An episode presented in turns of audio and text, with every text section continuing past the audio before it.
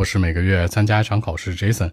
在雅思考试中呢，绝对不要承认的身份、工作以及专业。在第一部分当中，考官会问你是工作还是学生，千万不要讲到你的工作和学习与英文有关。比如你说你是英文专业的学生，更不要说是老师、英语老师，甚至说雅思老师，千万不要，因为无形当中呢，会拔高对你的一种审判标准。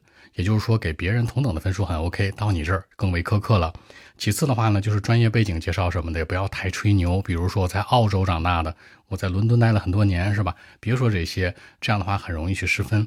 其次呢，就是介绍自己的时候呢，尽量地道一点。比如说我的专业是什么，很多人都会说 My major is。那这种的话非常 Chinglish，你可以把它作为动词使用，I major in。其次的话呢，考官又问你说你有没有份工作呀？Do you have a job？有一份工作吗？你不要说这个 I work now，不要这样讲，非常 Chinglish，非常中式英语。你可以说 I am at work，就是更为地道一点。所以说在这个环节当中呢，它是一个必考项，每个人都会遇到这样的问题，一定要切记，不要说跟英文相关太多的东西，无论是身份、工作还是专业。更多问题，微信 b 一七六九三九一零七。